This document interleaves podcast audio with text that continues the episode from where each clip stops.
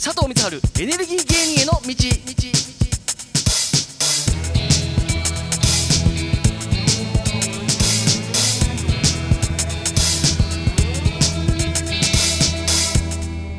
さあ始まりました。エネルギー芸人への道のお時間です。目崎先生よろしくお願いします,、えー今月もいろんなエネルギー関連のニュースをですね掘り下げて教えていただこうと思います。お願いします、はい。えまずですねちょっと洋上風力に関するニュース2つありますんで、え2つ読んでから、えー説明の方をお願いしようと思います。はい。まずこちらですね毎日新聞からの引用です。洋上風力発電の建設が着々と進み秋田に日本最大級が33基も登場とえー4.2メガワットという日本最大級の風力発電機を秋田港能代港に合わせて33基設置するという大規模な洋上風力発電所の建設が進められていますと。順調に進めば来年末にも商業運転を始める見通し。であともう一つフォーブスからの引用でですねアメリカは法律に邪魔されて洋上風力発電に出遅れているというニュース。時代の流れは風力発電のタービンの大型化ですがヨーロッパでは大型船を活用したタービンの設置が進む中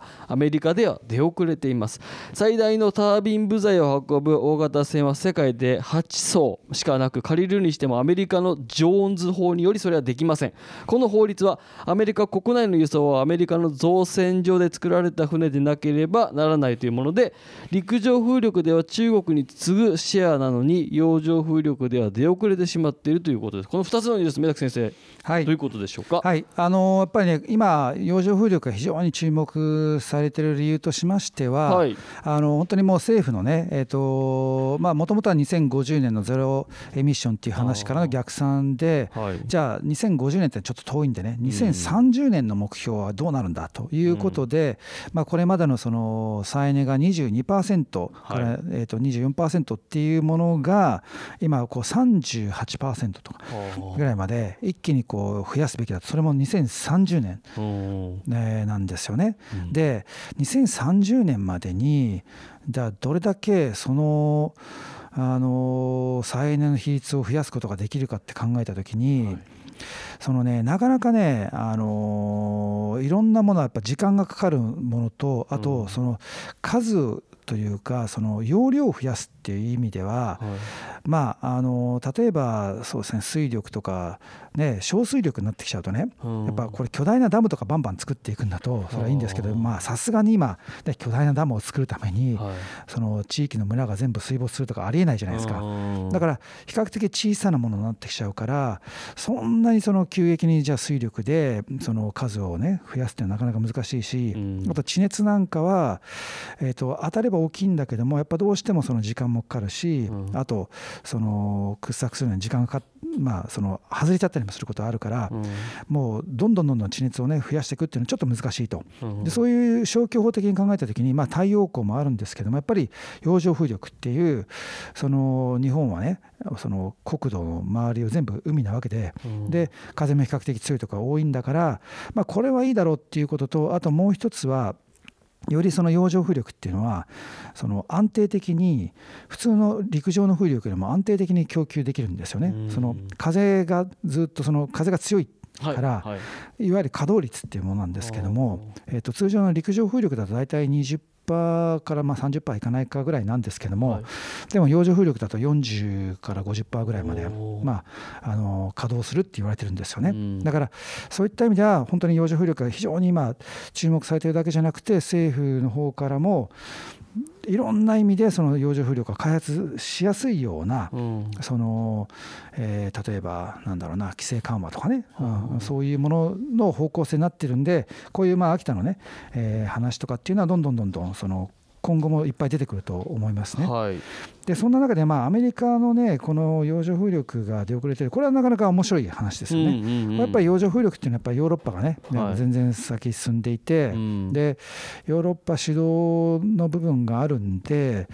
まあそれそのどっかでヨーロッパのテクノロジーっていうものに頼らなきゃいけないっていう、はい。それがやっぱりねアメリカの場合ただアメリカの場合ねその洋上よりも陸上のその地域が大きいし、うん。うん。はいだから陸上の風力がたくさんあるんでね、はい、だからそれをそこまで洋上にまあ一生懸命やんなくてもまあいいのかなっていう感じはまあちょっとしますけどね、本当にほら一部じゃないですか、東、西しか海がないから、だからそれよりもアメリカ全体の産業としては、多分陸上風力とか、まあ、太陽光とか、他のね、ものの方がやっぱどうしても重要になってくるのかなって感じはしますけどね。なるほど、はい、ありがとうございます。さあ、という続きのニュースいきましょう。続いてはこちらですね、えマイナビニュースからの引用です。ZOZO の元 COO が設立したパワー X が目指す洋上風力発電の爆発的普及というニュースです。設立されたばかりのベンチャー企業の CEO 伊藤さんは ZOZO の COO を務めた人で日本政府が日本の洋上風力発電量を現在の27万キロワットから2040年に4500万キロワットまで引き上がることを目標と掲げていることにビジネスチャンスを見出し創業しました。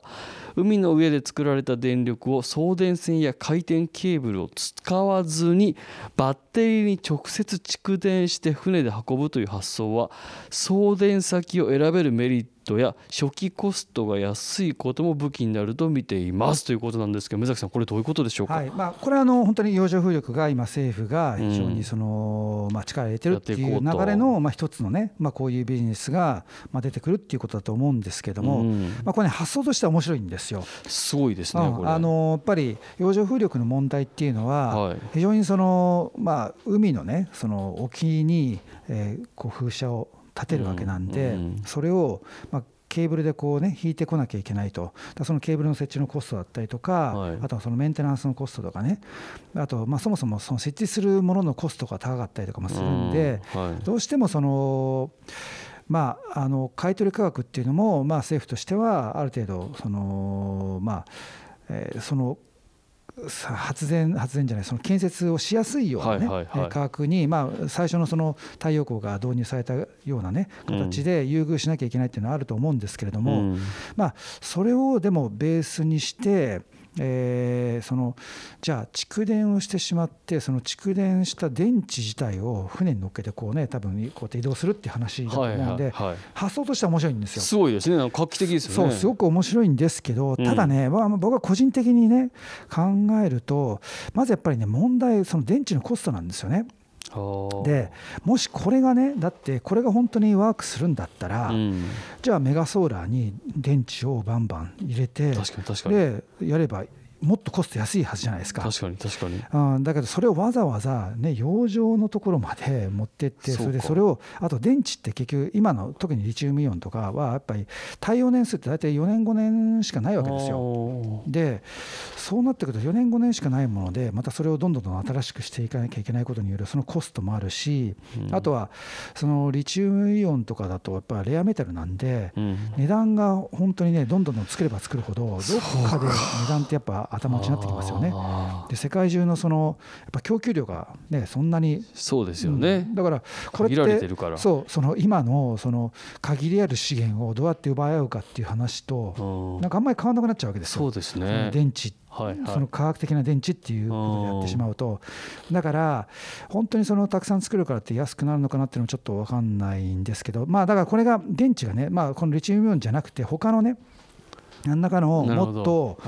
その世の中にいくらでもあるえと物質を使って電池を作るっていうんだったらまた話は別かもしれないんですけども。ただそれでもねやっぱり疑問に思うのがじゃあこの船を使ってこうねえーと、この電池を移動するんでしょうけども、はい、その船をどうやって何の動力で動かすかですよ。これをだって化石燃料を使ってねね自由でとタンカーをこうやっていくとかってなってくると どうなのかなってあるし、ね、あと長い目で見ればやっぱり海底ケーブルのコストをの方がパッと見僕はこれちゃんと計算してないんで分かんないですけどもね。でも直感的にはえそれが海底ケーブルよりも安くなるって本当に長期的に20年30年とかね。40年50年とか考えた時にいや本当に安くなるのかなっていうのがちょっとね ハテナマークがたくさん出てきちゃうんですけどただ少なくともこういうアイデアとしてはまあ面白いなと思いますけどね。ねパッと聞き素人を聞いてもなんか面白そうだすごそうとはちょっと思いますもんね、なんかね。はいはいえーということでましたまたちょっとこうあればいろいろお話を伺っていこうと思います。はいえーということでエネルギー人への道前半戦でございましたまた後編よろしくお願いします、はいありがとうございありがとうございました。